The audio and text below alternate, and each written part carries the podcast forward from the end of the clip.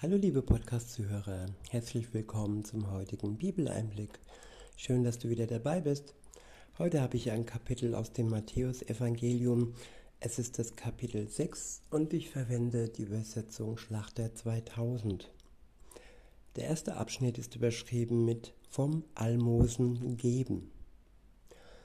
Ja, außer Almosen könnte man auch sagen vom Spenden, vom Schenken, vom Helfen und ab Vers 1 heißt es, habt Acht, dass ihr eure Almosen nicht vor den Leuten gebt, nicht vor den Leuten gebt, um von ihnen gesehen zu werden. Sonst habt ihr keinen Lohn bei eurem Vater im Himmel.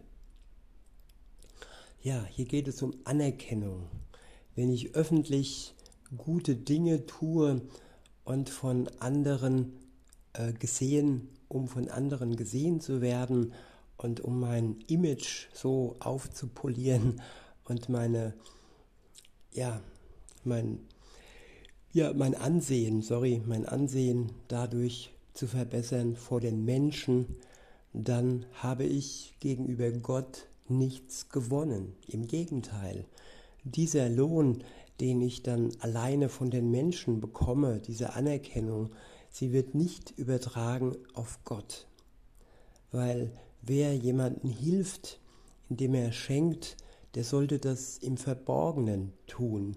Wenn du mal die Mittel hast, um jemand in seiner Armut zu helfen, dann tu das doch einfach so, indem du einen leeren Umschlag nimmst und tust da etwas hinein, was du geben kannst, schreibst aber nicht deinen Namen drauf und schmeißt diesen Umschlag dann in den Briefkasten ein. Also ganz anonym und ja, auch wenn der Empfänger es nicht weiß, Gott weiß es gewiss. Und die Überraschung wird umso größer sein beim Empfänger, denn er hat nicht den Druck, der sonst entsteht, wenn ich etwas geschenkt bekomme. Viele sagen dann, oh, ich muss jetzt wieder was schenken, wir schenken uns nichts, damit der Druck nicht entsteht. Und dieser Druck, ja, den könnte man vermeiden. In Vers 2 heißt es, wenn du nun Almosen gibst, solltest du nicht vor dir her posaunen lassen, wie es die Heuchler in den Synagogen und auf den Gassen tun, um von den Leuten gepriesen zu werden. Wahrlich, ich sage euch, sie haben ihren Lohn schon empfangen. Wenn du aber Almosen gibst, so soll deine linke Hand nicht wissen, was deine rechte tut. Ja, es geht hier auch darum, was man selber in sich trägt, die linke und die rechte Hand. Es geht hier nicht nur um das Äußere, was andere über uns denken, sondern was wir damit anstellen, dass wir uns ja auf die Schulter klopfen und sagen, ja, ich bin ein guter Mensch. Und nee, wir tun es für Gott und er klopft uns dann am Ende der Zeit auf die Schulter, wenn Jesus wiederkommt und wir dann belohnt werden für das, Gute, das wir in seinem Auftrag getan haben. In Vers 4 heißt es, damit dein Almosen im Verborgenen ist und dein Vater, der ins Verborgene sieht, nämlich der Vater im Himmel, er wird es dir öffentlich vergelten. Der nächste Abschnitt ist überschrieben mit vom Beten. Ab Vers 5 heißt es, und wenn du betest, sollst du nicht sein wie die Heuchler, denn sie stellen sich gern in den Synagogen und an den Straßenecken auf und beten, um von den Leuten bemerkt zu werden. Wahrlich, ich sage euch, sie haben ihren Lohn schon empfangen.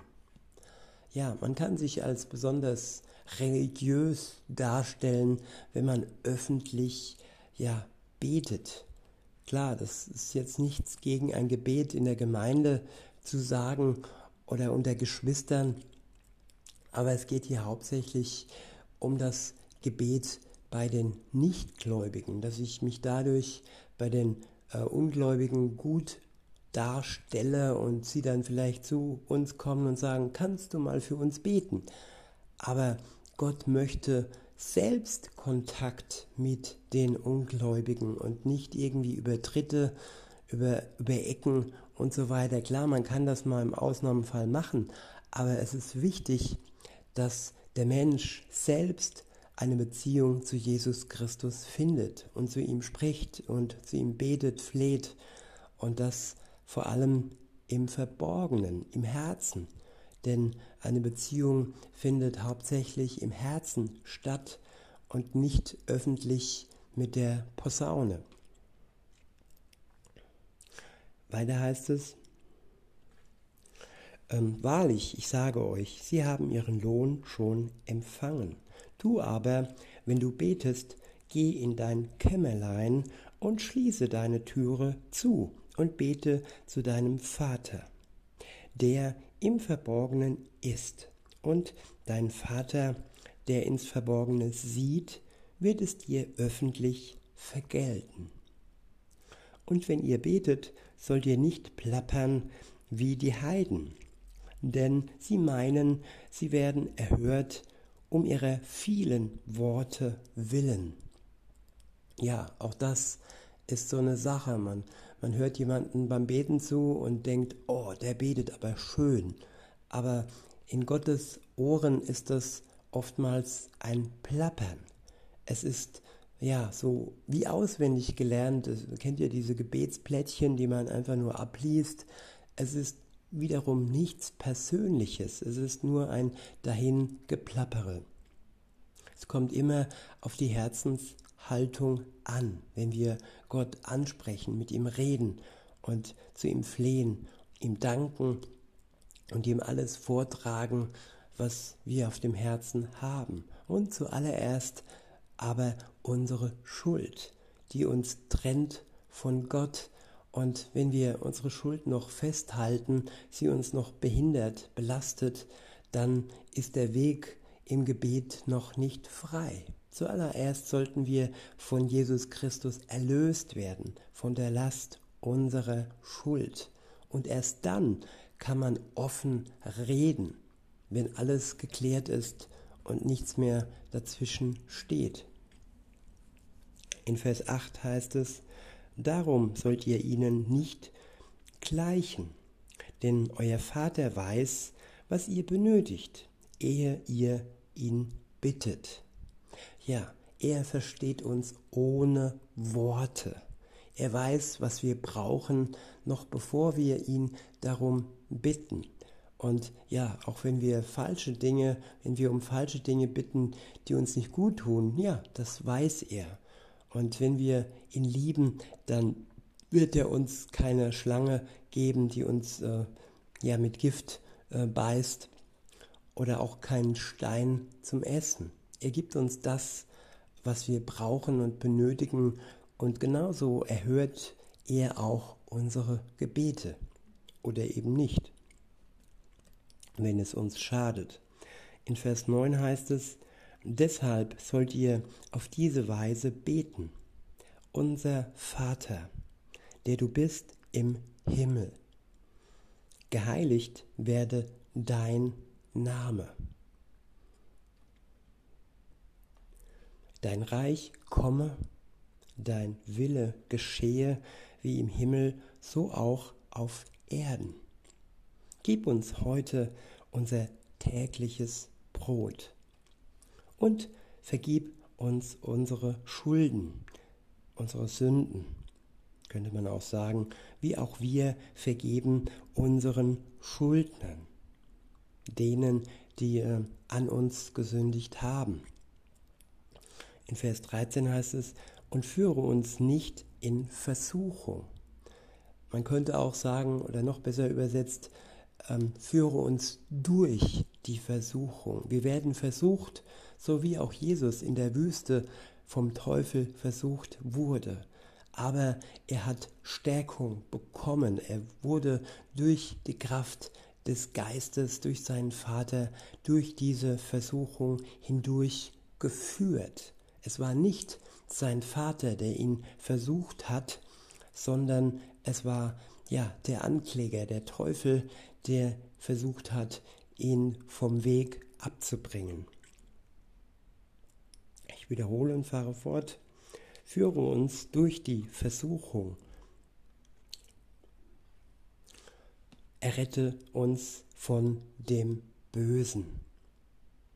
Denn dein ist das Reich und die Kraft und die Herrlichkeit in Ewigkeit. Amen. Denn wenn ihr den Menschen ihre Verfehlungen vergebt, so wird euer himmlischer Vater euch auch vergeben. Ja, wir können nicht erwarten, dass Gott uns vergibt, wenn wir nachtragend sind, wenn wir Dinge nicht bereinigen und nicht loslassen mit den Menschen um uns rum, die vor allem, ja, wenn sie bereit sind, ähm, sich ihre Schuld einzugestehen, wenn sie uns um Vergebung beten.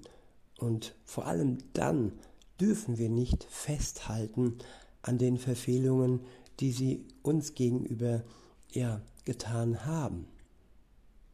Wenn jemand festhält an seiner Schuld, dann ja, dann können wir es vor Gott bringen und es bei ihm unter dem Kreuz loslassen, das, was uns belastet, das, was uns verletzt hat, und äh, ja, darum beten, dass er die Einsicht schenkt bei dem, der uns verletzt hat, dass er ja seine Schuld einsieht und sie bereut und sie dann uns vorträgt und vor allem Gott unter das Kreuz legt. Uns gegenüber äh, können sie nur um Vergebung bitten. In Vers 15 heißt es, wenn ihr aber den Menschen ihre Verfehlungen nicht vergebt, so wird euch euer Vater eure Verfehlungen auch nicht vergeben. Der nächste Abschnitt ist überschrieben mit vom Fasten. Ab Vers 16 heißt es, wenn ihr aber fastet, sollt ihr nicht finster dreinsehen wie die Heuchler, denn sie verstellen ihr Angesicht, damit es von den Leuten bemerkt wird dass sie fasten. Ja, Fasten sollte nicht finster geschehen. Fasten ist etwas, was uns auch Freude bringen kann und was wir nicht, wie alles andere, was zuvor erwähnt wurde, an die große Glocke hängen müssen.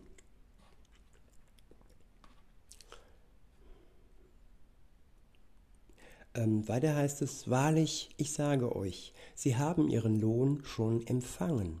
Du aber, wenn du fastet, äh, fastest, so salbe dein Haupt und wasche dein Angesicht, damit es nicht von den Leuten bemerkt wird, dass du fastet, äh, fastest, sondern von deinem Vater, der im Verborgenen ist und Dein Vater, der ins Verborgene sieht, wird es dir öffentlich vergelten. Der nächste Abschnitt ist überschrieben mit Schätze auf Erden und im Himmel. Ihr sollt euch nicht Schätze sammeln auf Erden, wo die Motten und der Rost sie fressen und wo die Diebe nachgraben und stehlen.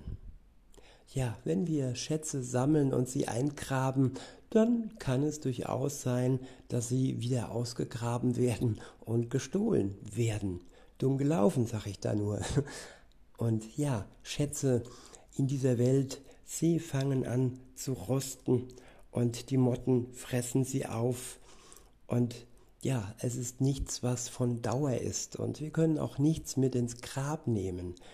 Insofern ist es wichtig, dass wir Schätze bei Gott, dem Vater im Himmel, sammeln, die wir dann in der Ewigkeit dort unvergänglich ähm, unser eigen nennen dürfen. Nämlich es ist vor allem die Anerkennung vor Gott der größte Schatz, wenn Jesus Christus uns befreit hat von unserer Schuld, wenn er uns gerecht gemacht hat vor dem Vater, dann ist das ein Schatz, der ewiglich hält.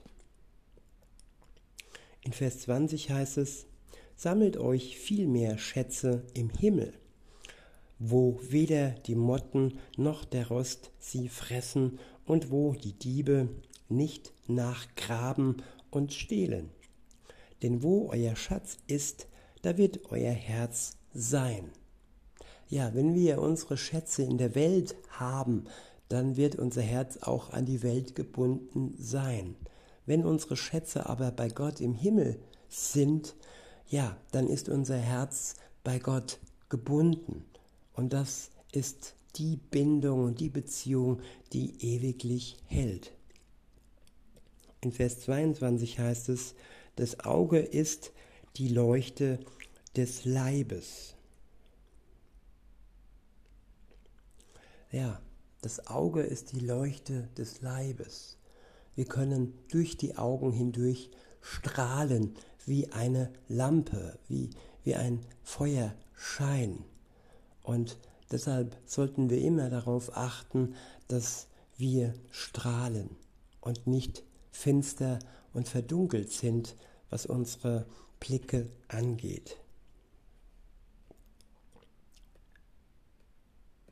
Weiter heißt es, wenn nun dein Auge lauter ist oder hell ist, so wird dein ganzer Leib Licht sein. Wenn aber dein Auge verdorben ist, so wird dein ganzer Leib finster sein. Ja, es gibt verdorbene Blicke, es gibt schreckliche Blicke, wenn man manchen Menschen in die Augen sieht. Die Augen sind ein Spiegel der Seele. Wenn es ihr gut geht, dann sieht man das durch die Augen hindurch und genauso auch, wenn es ihr nicht gut geht, wenn sie verdorben ist, die Seele. Weiter heißt es, wenn nun das Licht in der Finsternis ist, wie groß wird dann die Finsternis sein? Ich wiederhole, wenn nun das Licht in der Finsternis ist, wie groß wird dann die Finsternis sein? Ja, je mehr Licht in der Finsternis strahlt, je mehr wird die Finsternis von ihrer Größe, ihrer Größe beraubt werden. Wenn in der Welt mehr und mehr Christen strahlen, dann wird es mehr und mehr heller. In Vers 24 heißt es, niemand kann zwei Herren dienen, denn entweder wird er den einen hassen und den anderen lieben, oder er wird dem einen anhängen und den anderen verachten. Ja, man hat immer seine Lieblinge, auch äh, in Kulturen, wo es jetzt äh, die, die Vielehe gibt, äh, das ist ein anderes Thema. Auf jeden Fall, ja, man hat immer seinen Menschen, wo das Herz besonders daran hängt. Den kostbarsten Freund oder eben den Ehepartner, mit dem man wirklich ja, ganz innig verbunden ist. Weiter heißt es, ihr könnt nicht Gott dienen und dem Mammon. Ja, beides kann zum Gott in Gänsefüßchen, wenn es den Mammon angeht, also den Reichtum und die Schätze, die wir in der Welt anhäufen, äh, wenn es darum geht, dann können wir dieses zu unserem Gott machen. Aber es ist ein in Gänsefüßchen vergänglicher Gott. Und der Gott im Himmel, er ist unvergänglich, er ist ewig. Und wenn wir ihm an, alleine anhängen, dann haben wir eine ewigliche Zukunft. Der nächste Abschnitt ist überschrieben mit von unnützen Sorgen. Ab Vers 25 heißt es, darum sage ich euch, sorgt euch nicht um euer Leben, was ihr essen und was ihr trinken sollt, noch um euren Leib, was ihr anziehen sollt. Ist nicht das Leben mehr als die Speise und der Leib mehr als die Kleidung. Ja, die äußeren Dinge sollten uns nicht bedrücken. Das, was Gott geschaffen hat, das ist ja unser Leib und das ist, wofür wir dankbar sein können. Und er wird uns auch versorgen mit dem Nötigen.